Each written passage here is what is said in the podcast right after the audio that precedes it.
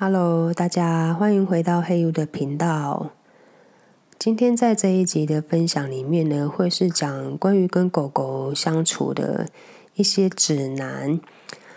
嗯，但并不是要教大家呃如何成为狗灵媒，或是真的成为一个训练师，而是说我最近在重新阅读西萨米兰的。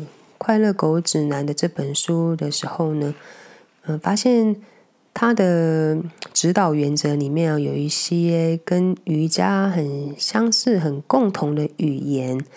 我觉得它对我们的生命练习其实是很有帮助的啊。于是有了这一集这样子的节目，跟大家来做分享。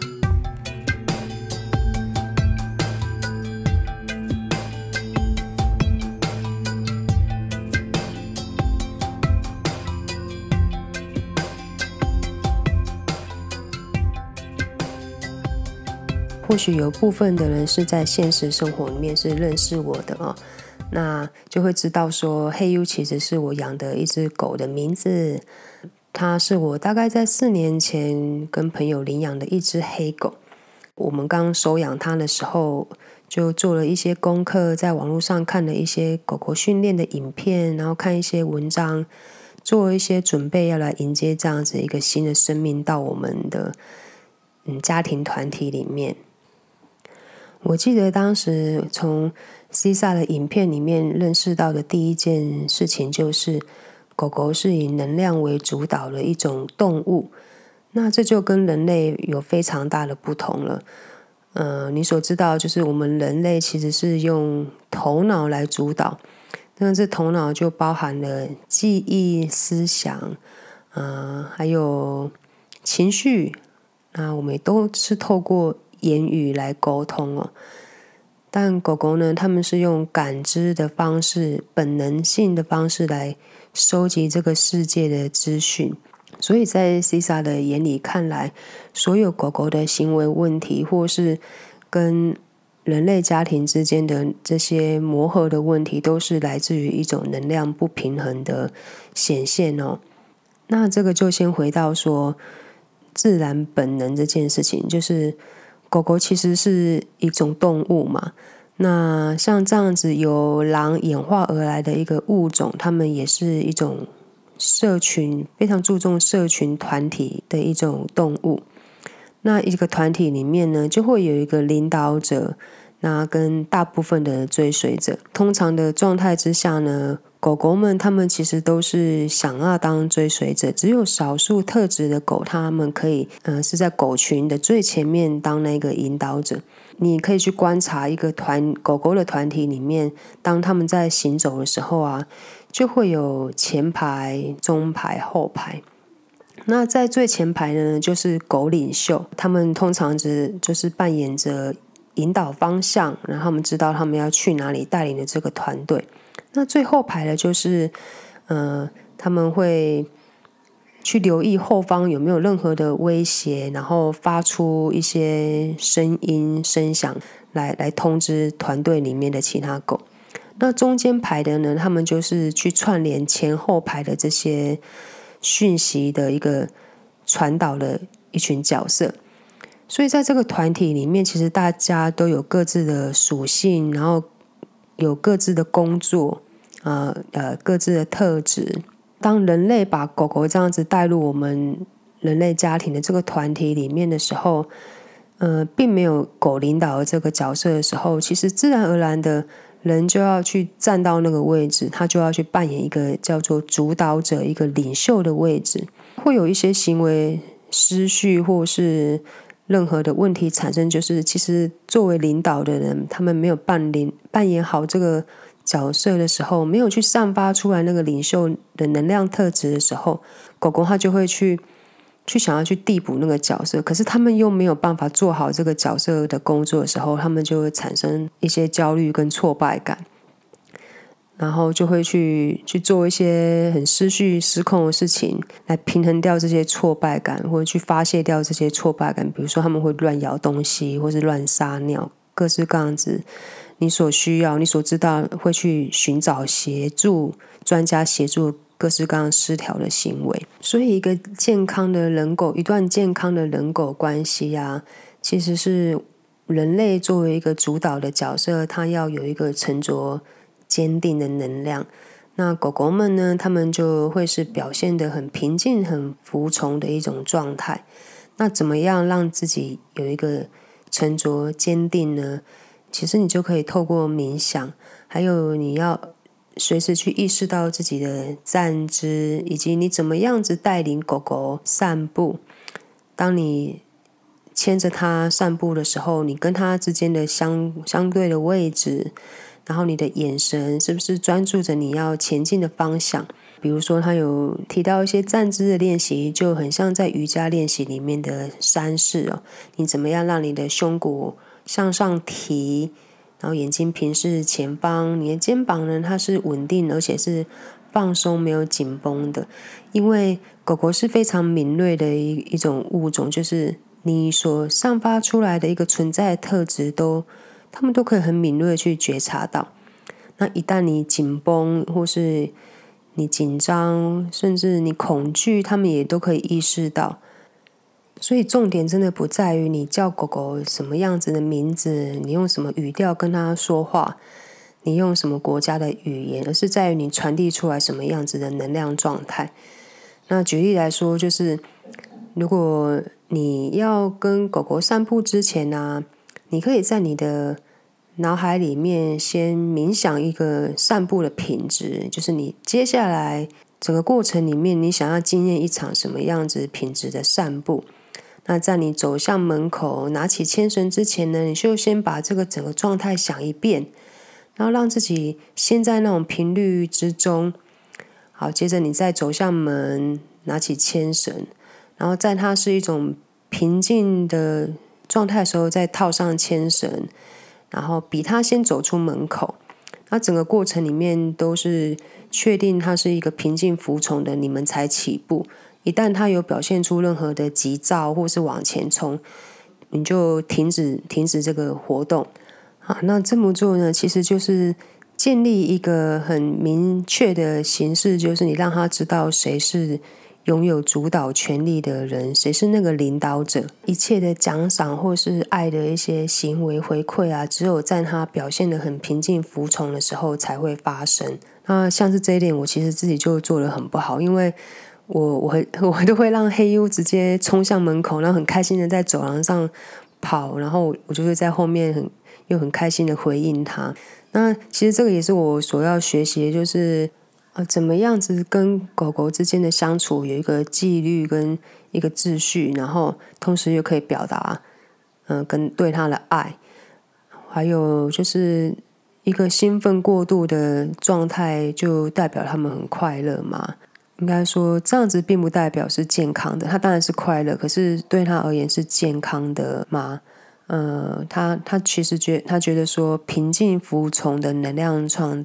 状态才是一个平衡的狗狗所所会有的一个特质。然后你可以透过一些丢球、玩球或是一些游戏的活动里面呢，让狗狗去表达它的开心啊，还有那些很兴奋的情绪。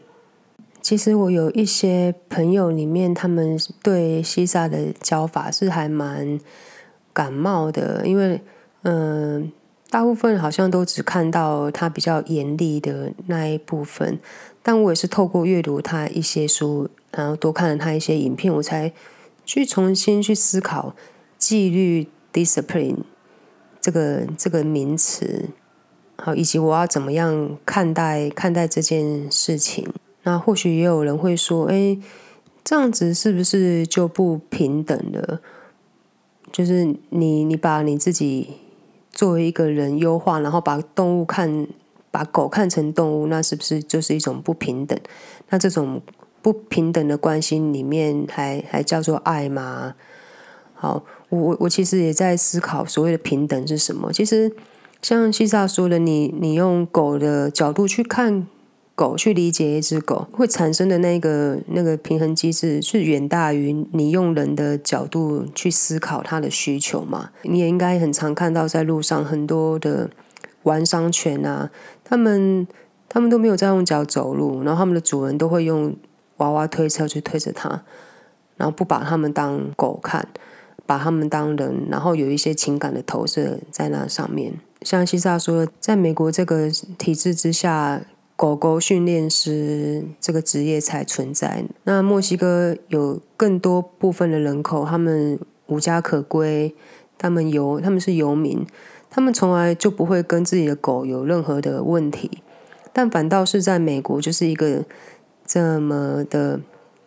嗯，所谓物物资比较达到满足高标的一个国家社会形态里面，反而会有人狗的问题。那其实就是大部分的人，大部分的饲主其实是没有把狗当作狗看，没有赋予他们该有的自然本能，而是用人的角度去诠释他们的需求。那于是会有这些很失衡的状态发生。所以你会认为平等是什么呢？或许在这里我们可以把平等去理解成一种尊重嘛？那你尊重这个物种，尊重它的自然特质、它的本质，然后用它的角度去理解事情，去理解它，然后一起去建立一段关系。所以一切的名词啊，一切语言，他们都应该是要很中性的去看待，特别是你去学习一个。一个事情，或是你去认识一个人的时候，比如说我刚刚的分享里面就很很常提到 discipline 纪律。好，那 discipline 跟 disciple 门徒啊，他们都是有同样的字根，然后都是来自拉丁语。他们其实都有一个学习、学习的行动、学习的身份的这个这个意思啊。如果你是用学习的这个角度，然后来看纪律这个这个事情的话，其实你就是订立一个规则，然后一个有秩序的一个结构，然后让让对方或是让这个团体里面的人去去学习。那用这个方式来看纪律的话，其实它就不不等同于处罚或是一种限制。接下来你可能还会听到我很常会提到主导。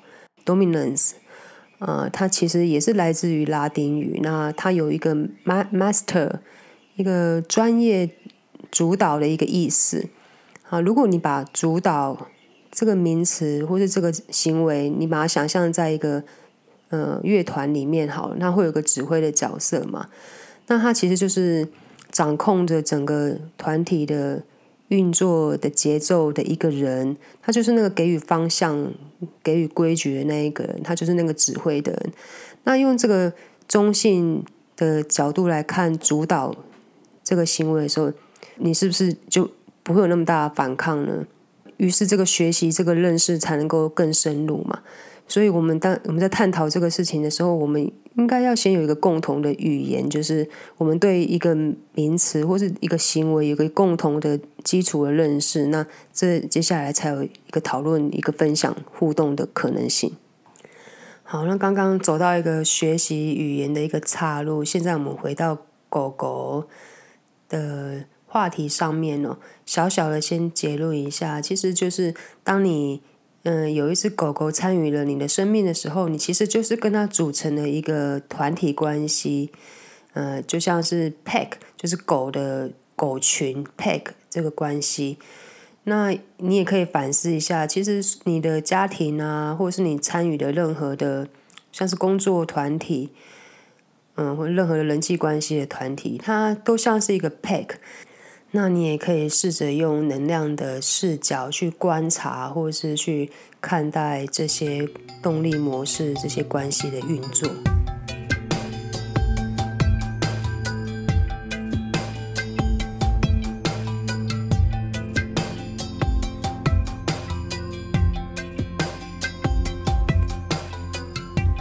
在节目一开始的时候，我们有提到狗狗其实是有感知的方式去。收集这个世界的资讯嘛，那也有一个很大的不一样面向，就是狗狗的嗅觉呢，它是优先于视觉，然后最后才会是触觉。啊，这跟人类的互动方式是很不一样的。因为像我们人跟人之间的互动，我们在说话的时候，通常如果你眼睛不看着对方，就会被说是呃没有礼貌嘛。那如果今天你要认识一只新的狗狗，跟它建立关系，你可能就会用人的相处模式去跟它互动。那你手就直接先伸过去，然后你还会可能还会试着用一些呃像是孩子的语调去跟一只狗对话。可是其实，在一个不同的物种面前去做这样子的尝试，对他们来讲其实是还蛮蛮受到惊吓的哦。你可以试着去想象说，呃，今天你的高度也只有，呃，可能比人的膝盖还要还要低的那个高度，那你其实是也看不太清楚你的你所看到的世界并不是彩色，并不是那么具象的。那你可以先闻到是味道嘛？但今天就是会有一个一个外外来的力量先触摸了你的头，触摸你的下巴。然后再用其实你也听不懂的语言，突然间就这样子跟跟你互动了。那如果是你，你你会作何反应呢？好，所以其实就是换位思考，就是作为一只狗，它其实是嗅觉为先的嘛。你所需要做做的事情，其实你要先尊重它有一个它自己的一个区域、一个空间。那西萨在这里提到一个三步的原则，就是。不触摸、不讲话、不眼神接触，这个东西我也还在还在学习哦。特别是如果眼前真的就是你的朋友，然后他也很热情的想要跟你的狗狗互动，好，或者是这个人其实是你的老师，像我，我就试着想要跟我的老师或者是朋友去讲说：“哎，你不要理，不要理黑 U，然后你给他一个空间。”那我发现。我自己没有好好的、很坚定的去传达这个这个事情，然后通常对方也就不会把三不原则当一回事。当我自己验证了几次，就是我用在邻居的狗、朋友的狗身上，哎，我发现其实这个这个三不原则是可行的。等到狗狗透过嗅觉来认识我，它发现我是友善的，它会主动来亲近我，那这个时候我才会。嗯，让自己来到一个跟他一样的高度，然后去触摸它。好，那讲到嗅觉为先的这个事情哦，我可以分享一个我觉得还蛮有趣的事情，就是在我们社区啊，黑 U 他最好的一个狗狗朋友叫做斑斑。好，然后他们每每次见面打招呼的方式就是互相闻对方的尿，所以他们碰到对方的时候，就会啊就会在一个特定的一台车的轮胎呢那里那里重复轮流。去尿个四五次，然后每尿完一次呢，呃，比如说黑 U 尿完，斑斑就去闻，然后接着斑斑就会覆盖一层尿在上面，然后接着黑 U 又去闻这样子。那有时候不一定是轮胎，有时候就是一个很特定的一片叶子，他们就很像在写 email 一样，或是留 Twitter，然后给对方一些讯息让对方读。其实那些应该都是很简单的讯息，就是你开心吗？啊，我好开心啊！你吃饱吗？要不要去哪里走走？去走走，去跑跑，就是我想应该是一些很直觉、很很直观、很简单的讯息。好，那有一次我就远远的我就看到斑斑啊，那我就带着黑 U，我就先呐喊斑斑，然后斑斑也往我们这个方向奔跑过来，那我就以为说他会直接奔向黑 U，好没有，他就绕过我跟黑 U，然后直接的呢先去闻黑 U 的尿，然后无视于我跟黑 U 的。这个形体，然后就发现哇，真的是嗅觉为先。他先去闻黑 U 的尿，然后去去阅读黑 U 给他的讯息。那接下来他才会绕过来去寻找黑 U，然后闻一闻黑 U，然后两个两只狗这样鼻子互相闻一闻对方，然后这就是他们跟对方打招呼的方式。那说到斑斑呢，我想到就是狗狗让我学习到另外一个特质，就是它们永远都是活在当下，并且都是很诚实的一种动物哦。啊，有一次，呃，早上呢，我就跟黑 U 在公园散步的时候，我们也遇到了斑斑。那那时候我看到斑斑跟另外一只母狗呢，他们就很开心的玩在一起，然后在草上奔跑啊，互相闻对方这样子。那我跟黑 U 就。在旁边这样看。然后那天呢，黑 U 就没有参与斑斑的活动。那到下午的时候，我们又经过斑斑他常常呃护守的那个路口，然后经过了斑斑，然后黑 U 呢，他就好像早上那些事情都没有发生一样，他就直接又跟斑斑这样子互相吻起来，然后两只狗这样稍微一起玩了一下下。那我那时候就有一个很人类的那些思考，就走了一遍啊，我就想说哇。如果这是人嘛，然后又很像是男女朋友要交往那种，呃，类似暧昧的关系。那我早上看到你跟别的女生玩，那还得了啊？那我下午当然不跟你玩啊。但在狗狗的世界里面，没有没有这些事情呢。它没有那些，呃，没有那些 ego identify，然后也没有那些很过多的投射。然后他也不会去记恨说，哦，你你早上跟别的母狗玩，所以我下午不跟你玩。那这些这些情绪，好像好像真的只有人类人类才才会发生的哦。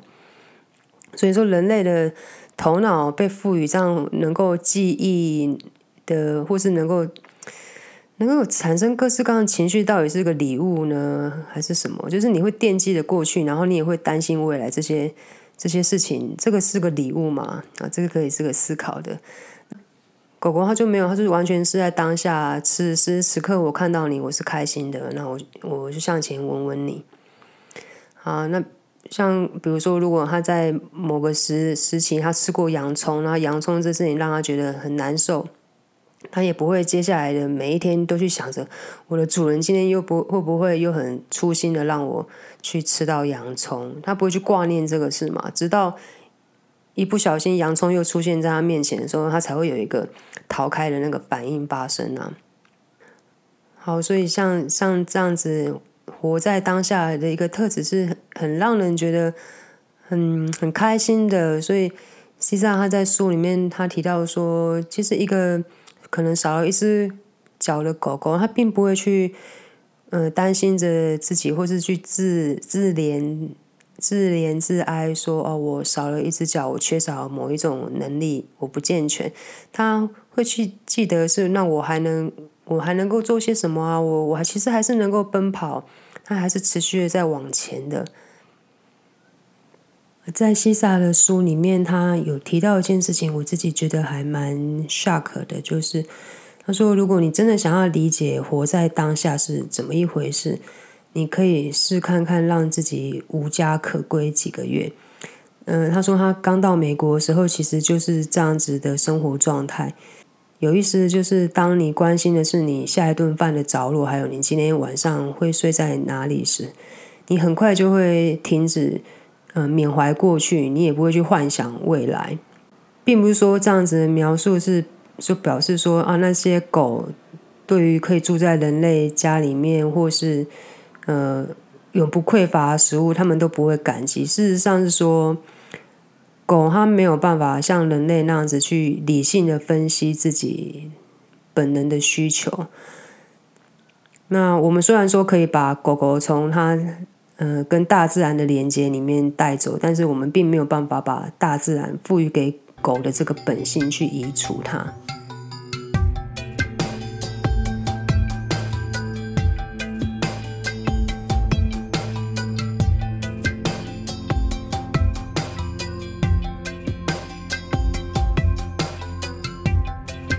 好，接着最后要跟大家分享的是。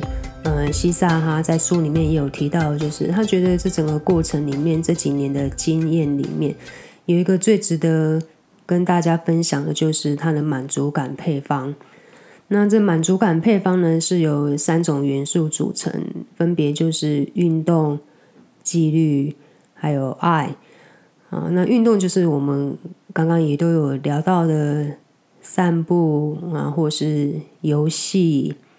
一些身体层面上的 work out 啊，让狗狗呢，它与生俱来跟大自然连接那一种能量需求呢，有一个管道可以抒发掉。那这也适用于人呢。你会发现说，其实我们都需要有一个特定的方式，然后去活动你的身体。那你的你的心理呢，它也会自然来到一个比较清明的状态，你也会睡得比较好，你也会有一个健康的生活品质。好，那还有接着就是我们刚刚也有提到的纪律，就是在关系里面呢，你去清楚的看到这个能量以及一个位阶的结构，然后去理出一个内在秩序。那这秩序。不只是外显上面的你所看到的规矩，应该不应该，或者是一个界限上，它其实也就是一个生活的韵律，一个一个节奏。如果你很明确知道你想要过什么样子的生活，你想成为什么样状态的人，那其实辅助你成为这样子的人，或是嗯帮助你得到你想要这些外在的这些纪律条件，你说执行起来会很困难吗？它可能就没有那么困难了，所以永远要记得你想要是什么，然后把这个摆在一个基础上面，然后去去实践那个纪律啊。提到运动以及纪律，我其实就会去联想到我很喜欢的作家村上春树。那他在他的书本里面有提到说，大部分的人对于作家或是任何的艺术家创作者，都会去想象说啊，他们就是。一定要烟抽很多，酒喝很多，然后艺术家就是要在黑黑暗暗的地方才会有一个创作灵感，不管那个黑暗是外在还是心里的黑暗，就非得要把自己 push 到那种谷底，然后才会有所谓的灵感，那创作出来的东西才会有够有够厉害这样子。但他说谁说的？因为明明他的身体是喜欢有纪律的生活的，他的生活节奏，他的内在韵律就是他每天早上会有固定的时间跑步，固定的距离长度，会有固定的时间在书桌前写作，然后固定的用餐时间，然后下午他会用来做什么？呃，他怎么放松？啊，于是他就理出了他的生活韵律一个节奏出来，那就是一个早睡早起的人。那这就是打破一般人对于说艺术家创作者那个概念，非得要很晚睡，非得要熬夜的那个概念嘛。因为你的身体适合什么，你的身体在什么样子的状态下可以发挥它最大的潜能，它感受到自在，那都是你自己亲身去实验的，你就会知道。那如果你也有深入在瑜伽的练习里面，你会知道说，人体其实就是呼应着大自然嘛，呼应着太阳跟月亮这两个很大的阴阳的能量在运作着。所以日出而作，日落而息，这个事情是可以被实验的哦，是可以被印证的。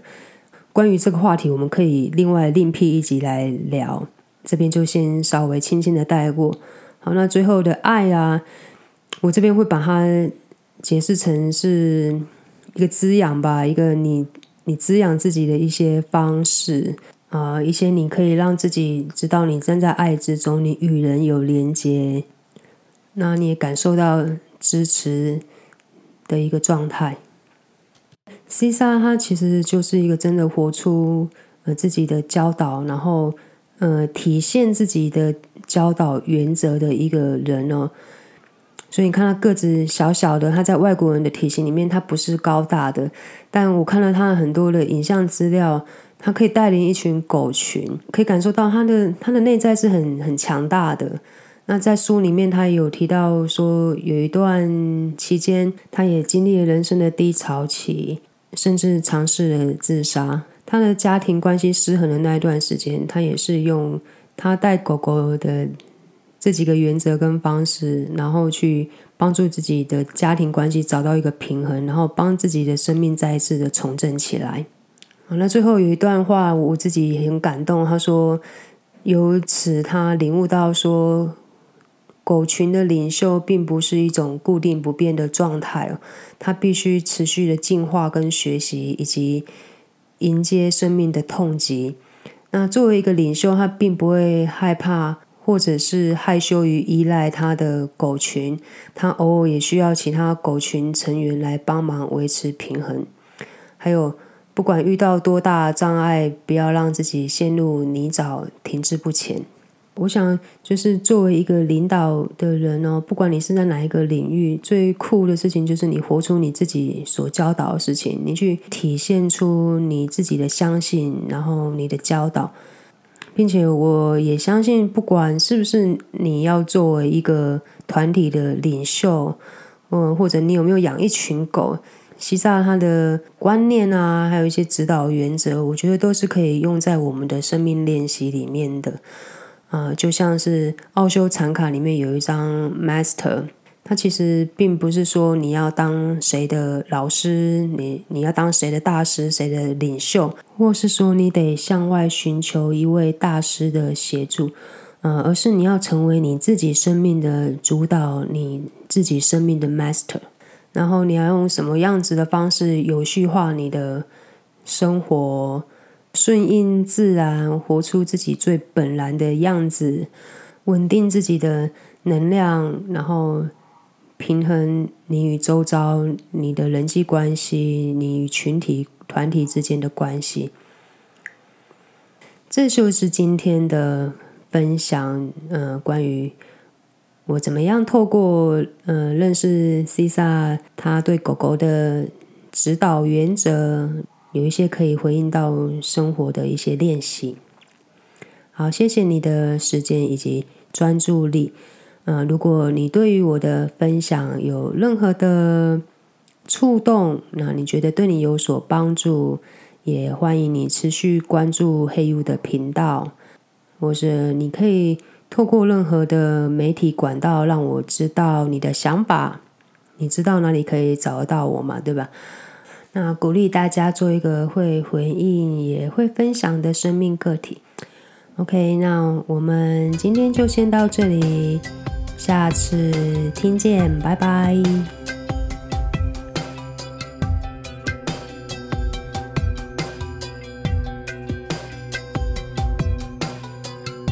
Becoming who we are means learning how to rest in. empty space when we need to.